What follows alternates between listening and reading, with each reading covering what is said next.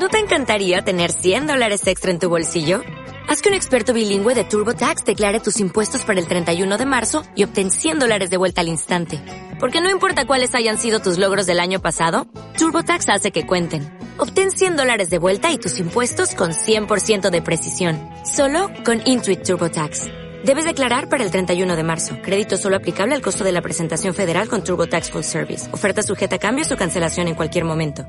Hubo algunas acciones de lucha por la justicia como muy significativas que tendrán seguro sus limitaciones, porque cuando hacemos algo concreto, pues lo concreto tiene la virtud de lo concreto y el defecto de lo concreto, pero la encarnación es así.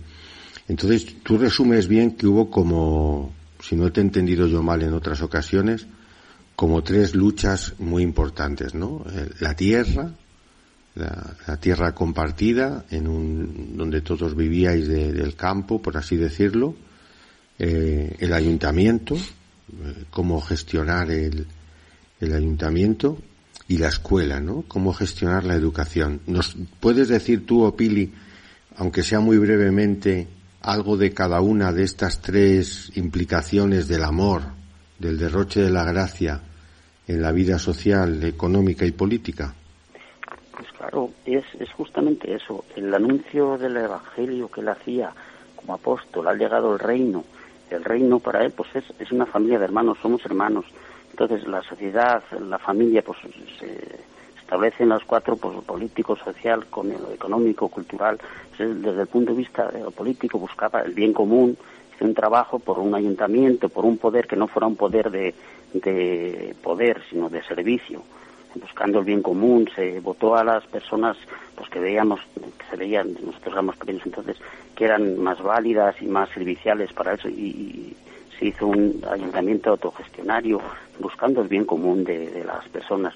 Desde el punto de vista económico, pues igual, hubo unas luchas muy fuertes por las tierras que son todas pues de propietarios de fuera de una fundación y para, para que viniera al pueblo y que se compartiera un poquito, se pudiera en beneficio también de los más necesitados, que había obreros, hubo una lucha muy fuerte porque los, los labradores pues éramos un poquito más pudientes, no queríamos dejar a los obreros que eran un poco más, entonces también desde el punto de vista cultural pues hubo una lucha también por, por, por la educación, tenían que ir los chavales fuera, hubo un accidente muy serio, eh, tenían que ir a otro pueblo cercano y se hizo una lucha de concienciación también para que se quedaran aquí, se consiguió era, pues él buscaba también otra cultura nueva, una nueva educación, hombres nuevos, que, no fuera una educación para competir, como es más o menos, sino para compartir.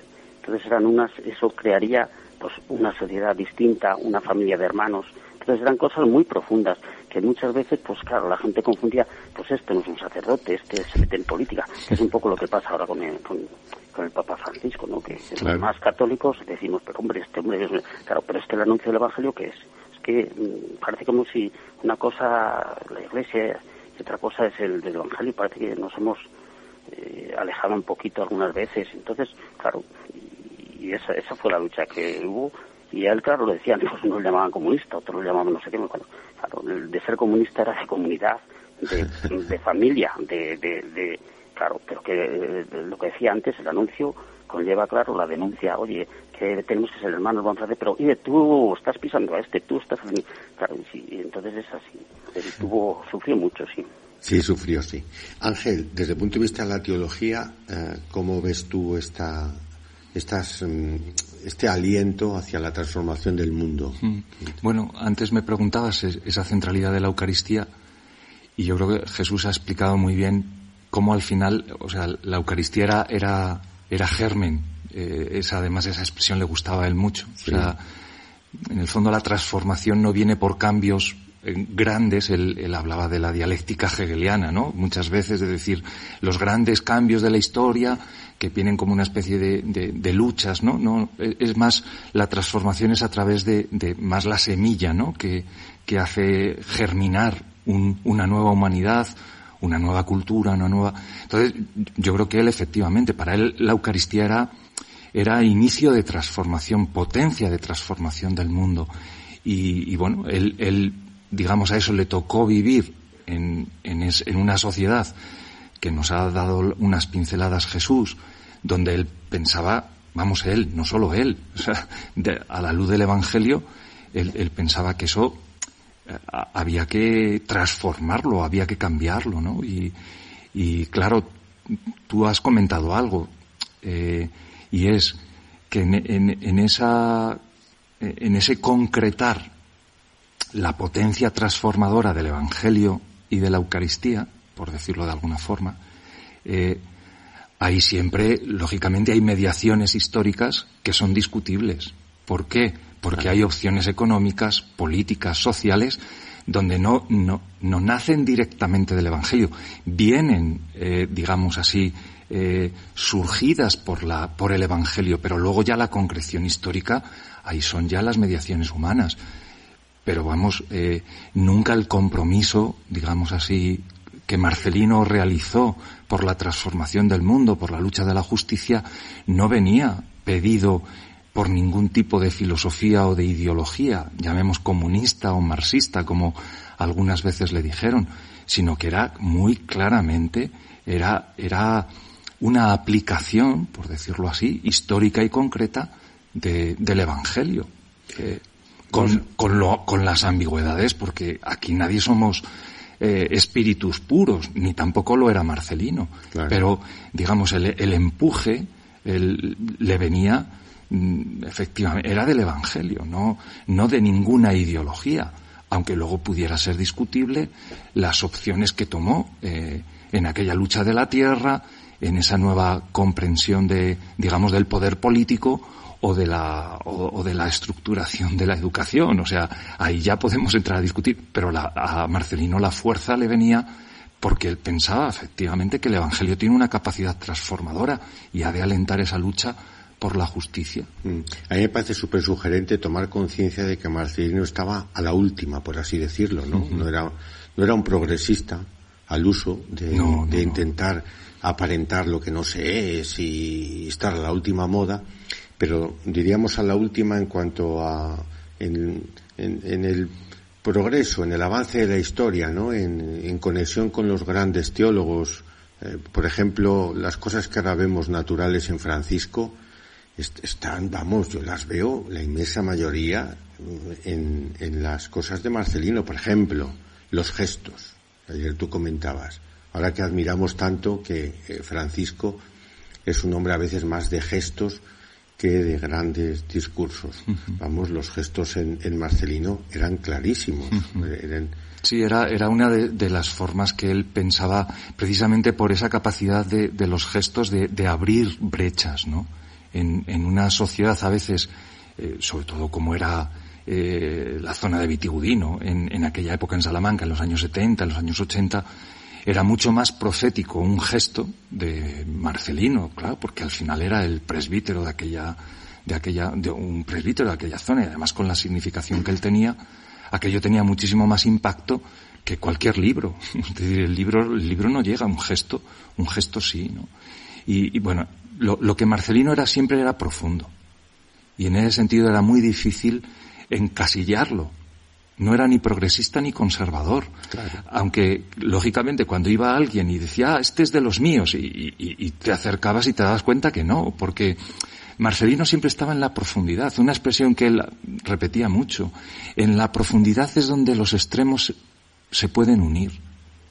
Y él siempre cuando había una, una tensión, una dicotomía, por así decir, una lucha entre dos polos opuestos, él siempre, eh, por lo menos cuando yo le escuché, siempre decía, hay que ir a la profundidad, a la profundidad de los temas, a la profundidad de las cuestiones, y, y en ese sentido Marcelino era, era inclasificable.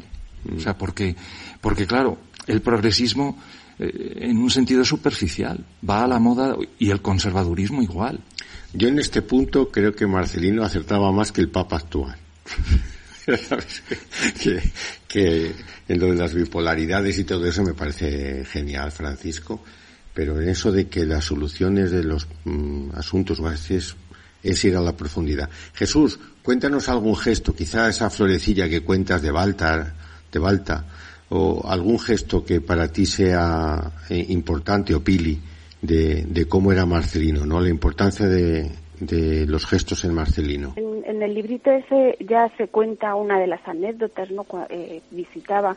A ver, Balta era de los pequeños del pueblo. Digamos que mm, pues de estas personas era alcohólico y que él amaba tanto a, tanta, tantísimas personas que tenían alguna dificultad y que en el pueblo pues siempre tendemos a rechazar las que tienen eh, mm, eso dificultad para hablar o de inteligencia o de movilidad no la rechazamos. Pues no Marcelino siempre les tenía ahí como muy presentes. Eran los pobres la gente que había que acoger que, que, que teníamos que acoger.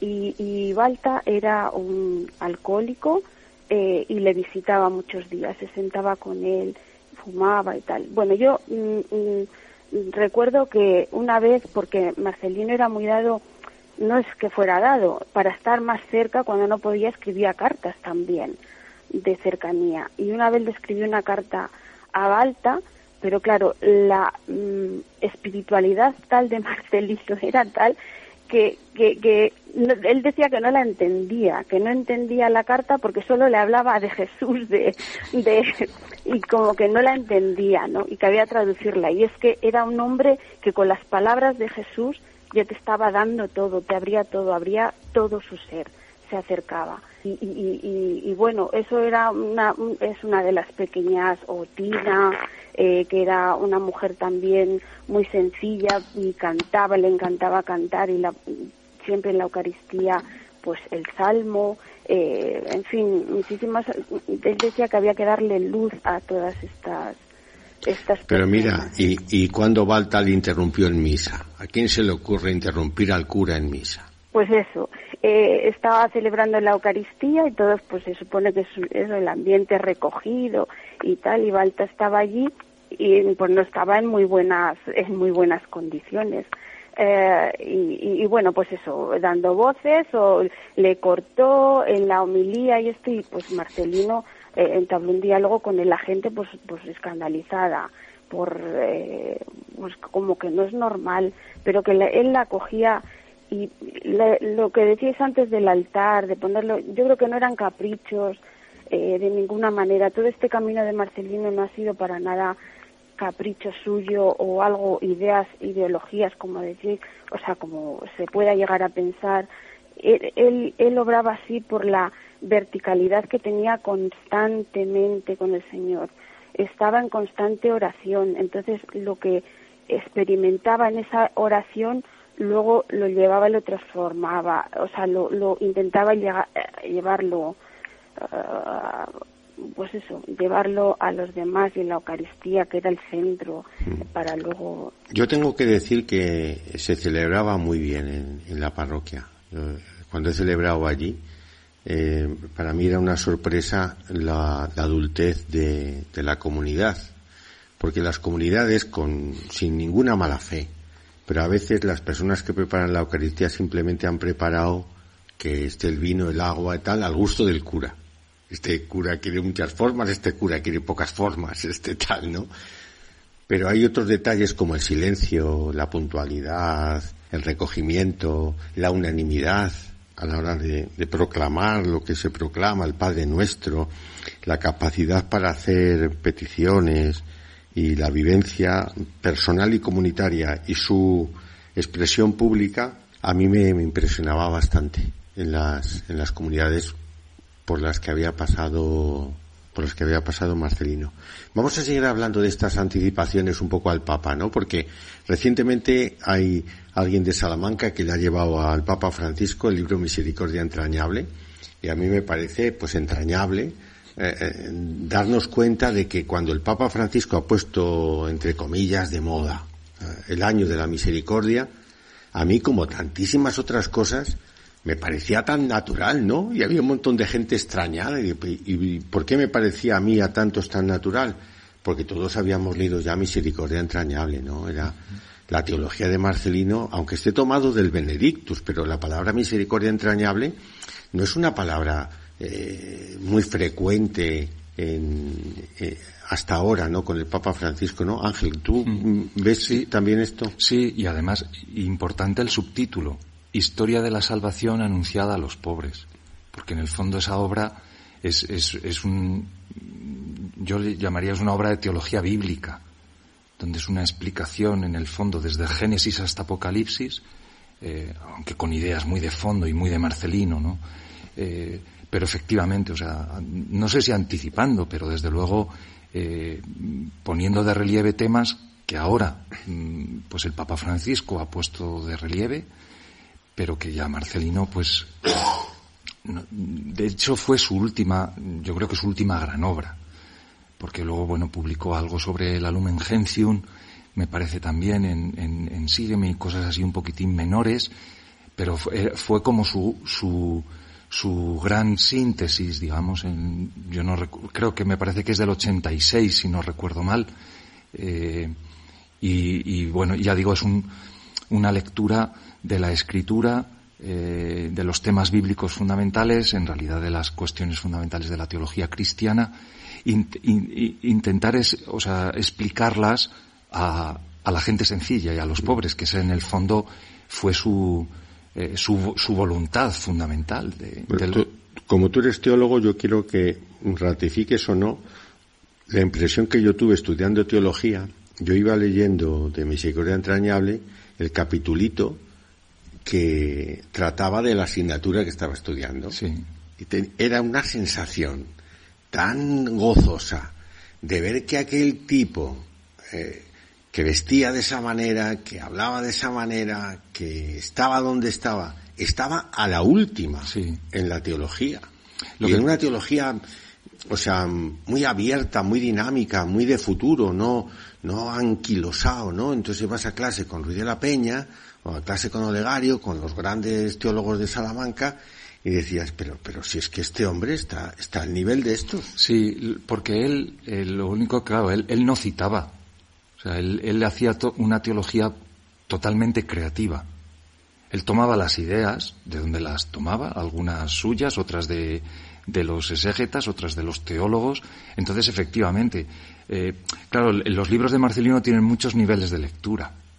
Tú los lees y en esas imágenes y parábolas que él generaba y que él creaba, pues, pero claro, tú, tú vas luego, según vas conociendo la teología y los temas de fondo, te das cuenta cómo en, afirmaciones o en frases Marcelino sintetizaba problemas que habían estado, digamos, eh, que los teólogos habían estado discutiendo sobre, de siglos. Claro, a mí que me interesa tanto lo político, cuando yo leía aquello de un camino, dos andaduras, sí. la, la relación entre... Una historia, dos andaduras, Esto, para, para, sí, sí, para precisamente para hablar efectivamente ante un problema que, que, que había la de la teología de entonces, si hay una historia, si hay dos historias, hay, por ejemplo, es muy interesante el diálogo con la teología de la liberación o el diálogo con, con otras teologías. Hay una historia de la salvación, una historia humana. Ranner tiene un artículo magnífico. Entonces, lo único, Marcelino, eso él lo leía, lo conocía.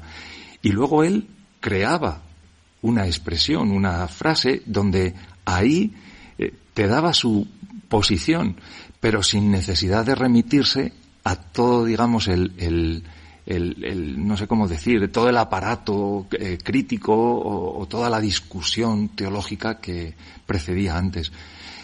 Yo voy a decir, vamos, en algún otro momento lo he dicho, yo he hecho mi tesis doctoral sobre Ranner y Baltasar, la relación entre creación y encarnación. A mí la idea me la da Marcelino en una afirmación donde él nuevamente entraba el problema de naturaleza y gracia, sin explicar él esa cuestión. Que el hombre era gracia ya desde la creación para recibir la gracia. Y él citaba Juan 1.16, gracia sobre gracia. Bueno, a mí eso se me quedó grabado. Recuerdo una vez, en, no sé si fue en una homilía o en una conferencia que le escuché yo a Marcelino. Y yo me quedé con ese toque. Lo único luego, bueno, yo cuando hice mi tesis doctoral lo estudié en dos autores determinados, con otra terminología, con otras imágenes y con otra. Pero la intuición de comprender la creación ya como gracia abierta a la encarnación, eso que, que, que estaba en el, en el centro del debate de autores de la talla de Baltasar, de Ranner, de Marcelino, eso, eso él te lo daba en una homilía Sí. con una simple expresión. Sí, claro, sí. Eso, eso es de un genio, sin necesidad de todo el aparataje que luego uno tiene que hacer, ¿no? Entonces, eh, pero lo mismo cuando uno leía las partes de escatología o de, bueno, en igual, ese, exactamente igual. O sea, en eso, en eso, digo, era un genio, era único. Tú decías ayer que quizá el elemento central de su teología, esto eh, sería muy bueno que lo explicaras aquí también, es esa, ese desbordamiento de la gracia, ¿no? Sí, bueno, yo ayer utilicé la, uno de los textos bíblicos que a Marcelino también, por lo menos yo, recuerdo, ¿no? Ahora que él era recurrente, ¿no? Ese, ese frasco de perfume que se derrama sobre los pies de Jesús y, entonces la, pregunta de Judas, ¿a qué viene este derroche? ¿no? Jugando con esa palabra de derroche, eh, desde un punto de vista económico, que efectivamente es un derroche, pero desde el punto de vista teológico es precisamente la acción de Dios para salvar al hombre, que ha sido un desbordante derroche de gracia, de misericordia, de ternura, de amor. Y yo creo que esa, que esa, esa era una de las claves de, de la, de la teología de Marcelino, eh, ya fuera mirando al misterio de Dios, al misterio del hombre, al misterio de la Iglesia, al, también al mundo, y o sea, yo para mí esa creo que es una de sus claves, ¿no? Eh, yo ayer también comentaba, claro, cuando uno va a su tesis doctoral, la Iglesia de Dios. Del Señor. Del Señor, perdón. Y, y, bueno, y uno dice, no, pues un tratado, o sea, un estudio sobre la eclesiología paulina, ni mucho menos sea, ahí uno se encuentra una síntesis prácticamente de todo el pensamiento paulino. Lo concentra a la hora de comprender la Iglesia, pero, pero en el fondo ahí está, está este núcleo fundamental, ¿no? De ese misterio de Dios que se ha desbordado en, en la persona de Cristo, entregando su vida por nosotros, y luego como eso, digamos, ha, estructurado la iglesia del Señor, la fraternidad en el mundo, para acoger todo lo que Jesús y Pilar también nos han dicho de, que no es solo vertical de la relación del hombre-Dios, sino también eso hay que expresarlo horizontalmente en la historia humana, ¿no? Y, para mí, bueno, pues, digo, o sea, eh, creo que además esa también fue, es como una especie de parábola de su vida. O sea, su vida, eh, él la entendió, eh, se me, un reproducir ese gesto de Jesús, ¿no? o que, que, hacen sobre Jesús en el fondo, pero que anticipa lo que Jesús va a hacer en su, en su muerte, ¿no? Derramarse, ¿no? Sí, derramarse, o sea, y, que a ojos de muchos parecía un derroche. Esto es. Porque ¿qué, qué hacía, por decirlo así, y, perdonar Jesús y Pili, que, o sea, ¿qué, hacía Marcelino en, en esa en, esos pueblos en la frontera con Portugal, que era, digamos, de la zona como más deprimida, más escondida, más, más oculta, ¿no? Y para muchos le parecía un derroche, o sea, tener allí a, a una persona como Marcelino. Y él precisamente decía, no, no, es que a, esto me ha enviado el Señor, ¿no? A, a, a, ser como ese frasco de perfume que se derrocha sobre los pies de Jesús, sobre los pies de los pobres en este caso, y que eso revela precisamente de qué naturaleza es el amor de Dios. Mm. Ángel, ayer tuviste el atrevimiento de, que, de compararlo en cierto modo con San Pablo, ¿no? Una teología, decías, una teología que está mm, eh, intentando responder a lo que pasa en, las comunidades. vamos, yo creo además que, que, que, además de, digamos, de ser de las huellas de Jesús, o sea, para, para Marcelino, eh, su teólogo de cabecera era Pablo. Y de hecho él caracteriza su propia teología Mm, como una teología en camino. Y la, el ejemplo es precisamente Pablo, donde él no tiene una teología sistemática, no tiene, no es un teólogo profesional, es un teólogo que hace su teología en el camino, como apóstol, como profeta, como, como, se quiere, como mártir, es decir, testigo. Y en este sentido, Marcelino yo creo que no, eh, él, intentaba siempre poner lo mejor de, la interpretación de la escritura, la interpretación de la realidad, de la teología, pero en acto y en concreto allí delante donde estaba. Entonces, eh, en ese sentido, su voluntad no era hacer un corpus teologicum, es decir, no una obra teológica, sino, sino responder a las situaciones concretas y determinadas de la comunidad cristiana, de, la iglesia eh, diocesana, de la iglesia regional, de la iglesia española, o, o, del mundo, porque luego Marcelino tenía también esa... Eh, tú ibas allí a su, al lugar donde él estaba y, y, yo no sé cómo estaba conectado con África, con Asia, con Oceanía. O sea, dices, bueno, si es que aquí está el mundo palpitando, ¿no? Y en ese sentido, eh, bueno, yo digo que eh, su teología es muy parecida a la de Pablo, ¿no? Porque eh, no responde a circunstancias históricas y concretas. y una teología, me gustó mucho lo que decías de proclamada, más que una teología escrita, donde era fascinante. Ahora Jesús y Pili no, se aguanten y díganos algo de esto también, por favor. Eh, una proclamación, ¿no? Cuando uno veía a Marcelino eh, en una conferencia, en un curso, pero sobre todo no en, una conferencia en sitios así, no, no, en, en su contexto, o sea, en Peralejos, o en, o en el Cubo, o en el Zarzoso, allí explicando el Padre Nuestro a las monjas, o dando, esa era la teología de Marcelino, era una teología en acto, era una teología confesante, era una teología testimonial, porque era él entero el que, el que con sus gestos, con su manera de hablar, eh, te hacía concebir la realidad de la que estaba hablando. O sea, uno, uno decía, salía de allí diciendo esto es posible. Y eso, mm, eh, bueno, a veces uno lo encuentra en los libros, pero no mucho más ante el testimonio concreto de que era Marcelino. ¿no? Yo creo que, que en ese sentido la teología de Marcelino era, era mejor para ser mm, vivida y compartida en el momento que luego leída en un texto y en un libro, donde a veces eh, su propio lenguaje y vocabulario hace que si no estás un poco, eh, no sé cómo decir, eh, un poco iniciado. Iniciado, efectivamente. un poco iniciado. Mucha gente se volvía loca. Se han preguntado mucho, ¿si esto qué significa? ¿Y esto qué significa? Sí, sí, así, así es. Pero vamos, yo, yo sí que creo que era, que, que su teología, su mejor teología era una teología eh, proclamada, proclamada. un heraldo, el, heraldo, de Isaías. Sí. sí, sí. Jesús, Pili, ¿qué, nos dicen de esto?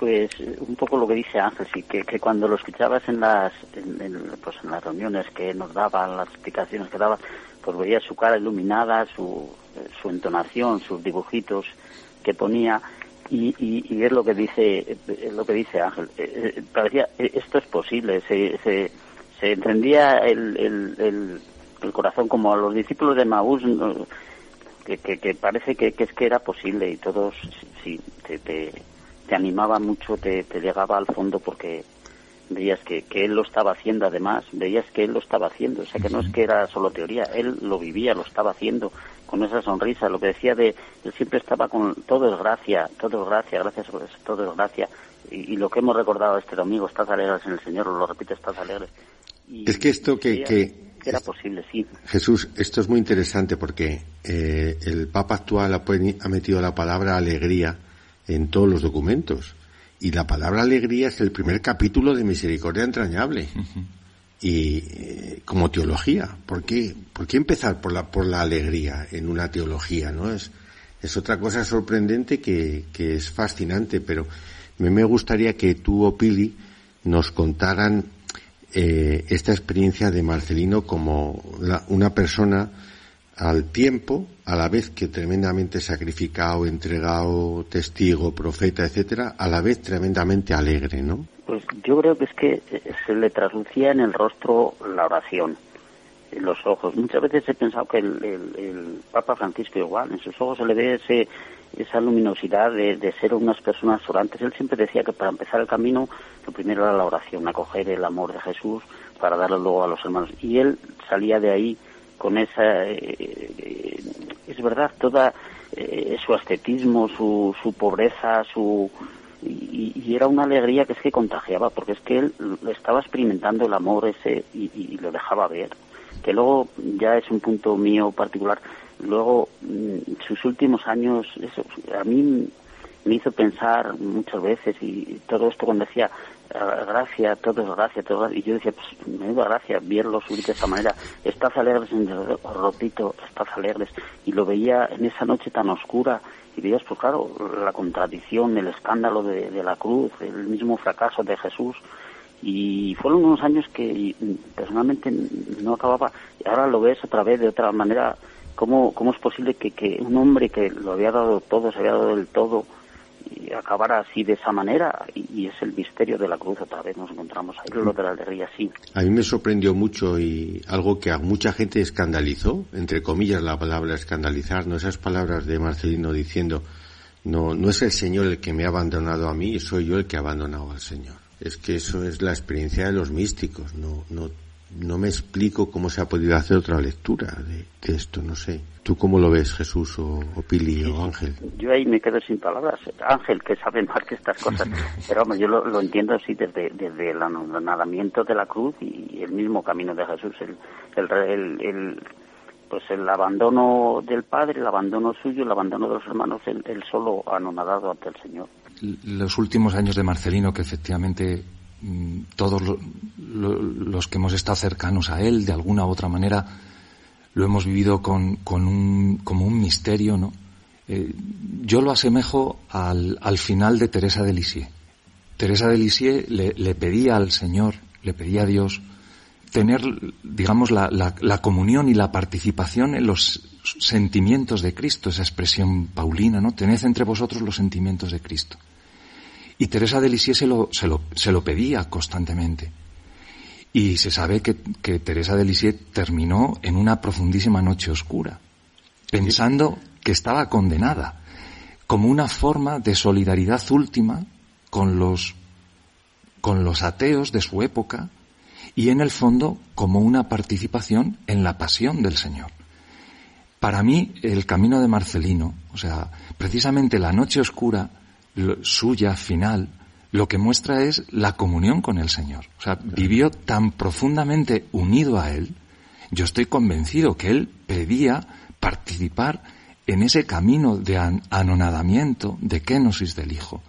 Y para mí sus últimos años son la expresión de la comunión con el Señor, pero en ese también, en esa noche eh, oscura, ¿no?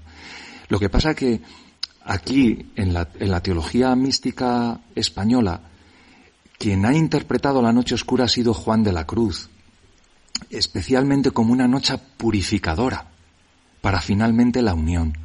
Y es Teresa de Lisieux la que cambia esa perspectiva. La noche oscura no es el camino purificador para la unión, sino es la expresión ya de la unión con el Señor y del final de la vida, ¿no? Como fue también la del Señor. Para mí, por decirlo así, yo es lo que, al menos desde el punto de vista espiritual y teológico, eh, yo así entiendo los últimos años de Marcelino, como una participación eh, unida inquebrantablemente a Cristo, pero en su pasión, en su camino de abajamiento, y por eso su noche. Claro, pero yo creo que es un defecto nuestro que queremos confundir la alegría con, con la comodidad y cuando ves la vida real de Ignacio de Loyola, que hay una tesis doctoral sobre cómo es incomprensible si no hubiera sido un enfermo crónico. Y cuando ves la vida normal de la inmensa mayoría de las personas que trabajan, que se esfuerzan, que se sacrifican, que su vida es eso y que encuentran alegría en medio de eso, si hemos logrado cambiar esa sensibilidad y hemos salido de la superficialidad, y nos metemos en la profundidad, pero para mí es la misma experiencia de Ratzinger. Claro, pero yo recuerdo una homilía de, precisamente de Marcelino sobre la alegría, hablando eh, con esa imagen que él ponía, primero es la alegría de Dios al venir a los hombres, y esa alegría que quiere compartir con nosotros, y la alegría es de saberse profundamente amado, no porque se satisfacen tus deseos personales, Esto es. sino porque, porque tú te sabes amado profundamente por el Señor. Y esa, esa es, digamos, es de la alegría que habla Marcelino. Ah, en, ese primer capítulo, se llenaron de alegría al ver al Señor, que es la experiencia de la resurrección, pero es por una presencia de Dios que nos ama incondicionalmente. Se nos fue el tiempo. Jesús y Pili, un fuerte abrazo, amigos, hermanos. Sí, para vosotros también. Bueno, mm, como no he hablado hace mucho porque, eh, bueno, me cuesta también un poco, eh, mm, voy a leer simplemente de una versión, no la versión entera, de, de la secuencia esta de Pentecostés para resaltar un poco en qué profundidades estaba él, eh, digo, imagino, ¿no? Cuando hizo este, ¿no? Una parte que dice de oración, tú, el consolador, a quien nadie puede sobrepasar, tú, el huésped dulce, que moras en el alma, Tú la dulce frescura que mitigas el, el calor que abraza. Tú el descanso que sosiegas el agobio del trabajo. Tú la suavidad que atemperas la ansiedad del bochorno. Tú el consuelo que secas las lágrimas del llanto. Qué admirable la luz más bienaventurada. y continúa. Entonces, para que veamos ¿no? de, qué profundidades mm, hablaba Marcelino, con, mantenía ese diálogo con el Señor. Muy bien.